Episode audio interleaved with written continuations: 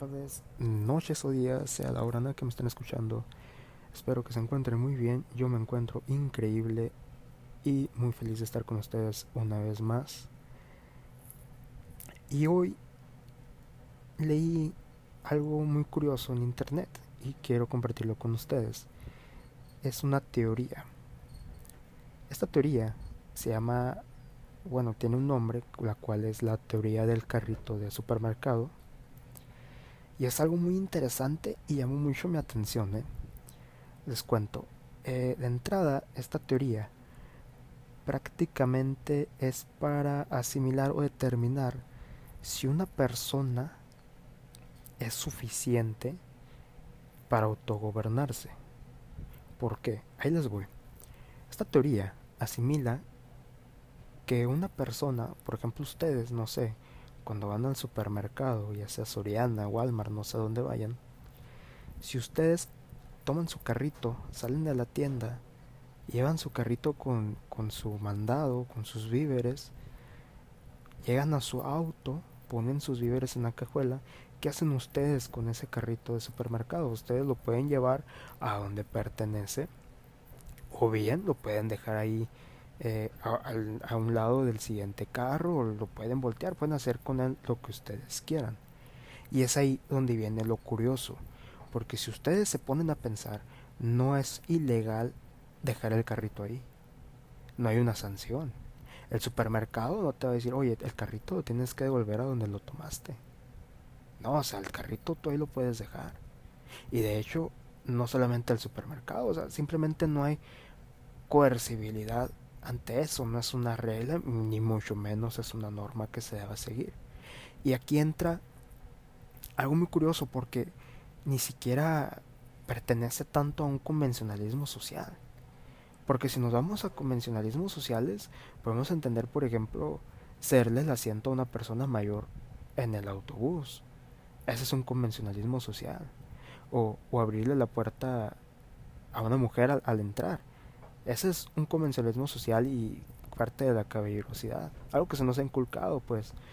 Pero esto de aquí, del carrito supermercado, sí me parece algo muy curioso porque yo les voy a ser sincero, yo he hecho las dos cosas.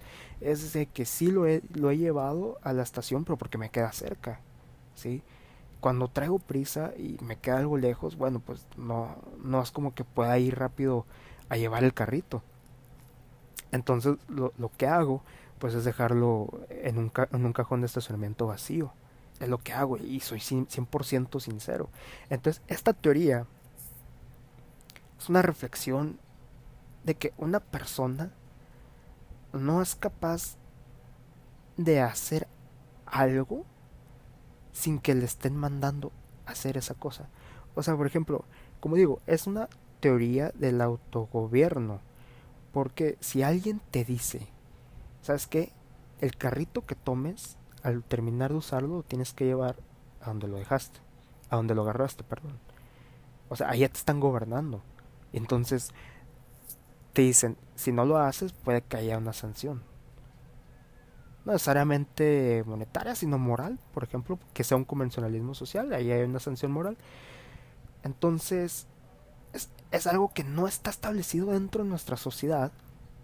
Entonces nadie te dice qué hacer con ese carrito. Y ahí es ya cuando entra la autogobernación, de decir, oye, ¿sabes qué? Pues yo tomé mi carrito, lo uso y me lo llevo a donde lo había agarrado. Eso es autogobernarse. Y las personas que lo hacen, esta teoría afirma que esas personas son las personas que no necesitan un gobierno para funcionar como una sociedad. Esas personas son las que no, el gobierno tiene que andar detrás de ellas como niños de kinder, niños chiquitos, decirle, oye, tienes que cumplir esta norma, oye, tienes que hacer esto porque está regulado jurídicamente. Y si no lo haces está mal y va a haber una sanción. O sea, esta teoría si lo aplicamos hoy a lo, a lo que estamos viviendo hoy en día, Podemos decir que esta teoría, las personas que no devuelven el carrito de supermercado, son personas que no han respetado la cuarentena, son personas que no respetan la sana distancia, porque son cosas nuevas y no están acostumbradas a ella. Es decir, tiene que haber una sanción o tiene que haber un ordenamiento para que las personas respeten estas cosas. Y es lo que va a esta teoría. Yo por lo personal sí considero que tiene un tanto de razón el hecho de decir, ok, ¿por qué no devuelves el carro? ¿Por qué lo tienes que dejar ahí a un lado del estacionamiento? O sea, es, pienso yo que estamos como que muy arraigados a este pensamiento típico del mexicano, decir, ¿sabes qué cabrón? Pues no hay nada que me, di que me obligue a hacer algo, yo no lo voy a hacer. Porque si nadie me obliga a hacerlo, yo no lo voy a hacer. Entonces ahí viene el problema del mexicano que traemos este chip y nos obliga inmediatamente a tener un gobierno que nos esté chingue, chingue, chingue, chingue a que tengamos que hacer algo. Entonces pienso yo que este ejemplo sirve muy bien para entender cómo está funcionando nuestra sociedad, cómo lamentablemente está funcionando la cultura mexicana y cómo no tenemos dentro de un convencionalismo social devolver el carrito de supermercado a su lugar. Y ustedes me van a decir, güey, pero es que los parqueros lo hacen. Sí, yo sé, pero el trabajo del parquero no es ese, güey. El parquero, el, el parquero lo único que tiene que hacer, pues es echarte aguas, ¿no? Como quien dice. Es decirte, ok, ven un carro, espérate. O ten, ahí, parquéate en ese cajón, está libre. Y, y de hecho, ni siquiera hace su chamba, porque son trabajadores informales. Tú puedes ir a, a un supermercado y ellos no te van a decir, ¿sabes qué? Tanto de lo que generamos ingresos, el parquero tiene un salario. Ellos no tienen un salario fijo, ni siquiera los, los empaquetadores que están a un lado en caja, ellos tampoco tienen un salario. Entonces, pienso yo que sí debería afectarnos dentro de nuestra moral decir, ok, ¿sabes qué? Tomé un carrito, debo devolverlo donde lo tomé. Y, y, eso es algo que se nos debe de enseñar, yo creo, desde niños. Porque ahorita ya adulto, dile a un adulto, si tú vas ahorita a la tienda, compras lo que sea, un galón de leche, y ves a alguien que está desocupando el carrito y no va y lo deja donde lo tomó, y tú le dices, oye, ¿sabes que puedes devolver tu carrito? Se te va a poner al brinco, te va a decir, ¿y tú quién eres para decirme qué debo hacer? Ve, tú. Y es lamentable, es algo deplorable porque, como les digo, es algo que está ya arraigado a nuestra actitud como mexicanos y pienso yo que sí es algo que deberíamos de cambiar y no solamente en este ejemplo del carrito del supermercado, sino en cualquier cuestión. O sea, hay que tener, perdón que lo diga, hay que tener los huevos de decir, ok, ¿qué estoy haciendo bien? ¿Qué estoy haciendo mal? Para que yo y para que la sociedad funcione en México.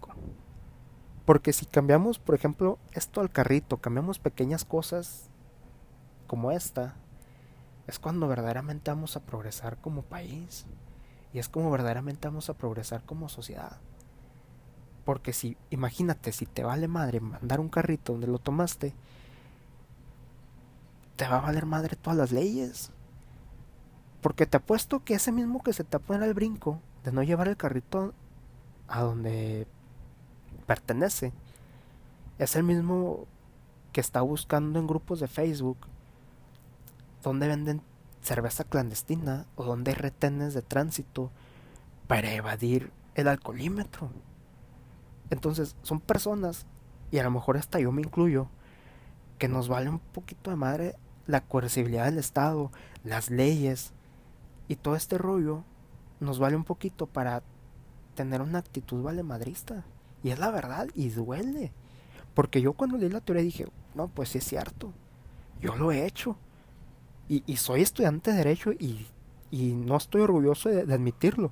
Pero al Chile lo he hecho. Yo no, sí he devolvido, sí he devuelto, perdón, el carrito donde pertenece, pero no siempre. Entonces, se los dejo a ustedes para que lo piensen y díganme ustedes si están de acuerdo en lo que les acabo de comentar, en esta actitud valemadrista lamentable que tiene el mexicano o si realmente soy yo quien está exagerando un poco respecto a esta teoría. Espero les haya gustado muy bien este capítulo. Eh, como les digo, piénsenlo, reflexionenlo y cuéntenme qué, qué opinan ustedes. Eh, ya saben, síganme en mis redes sociales. Me encuentro en Instagram como Moisés1297. En Twitter igual. y en Facebook como Moisés Castro Ruacho. También en YouTube me pueden encontrar como Moisés Blogs con V. Ahí me encuentro, ustedes pueden comentarme sobre esto y díganme qué les parece realmente esta teoría, si están de acuerdo o no, y si están de acuerdo con mi punto de vista respecto a la actitud del mexicano. Nos vemos hasta la próxima, espero tengan un fin de semana increíble.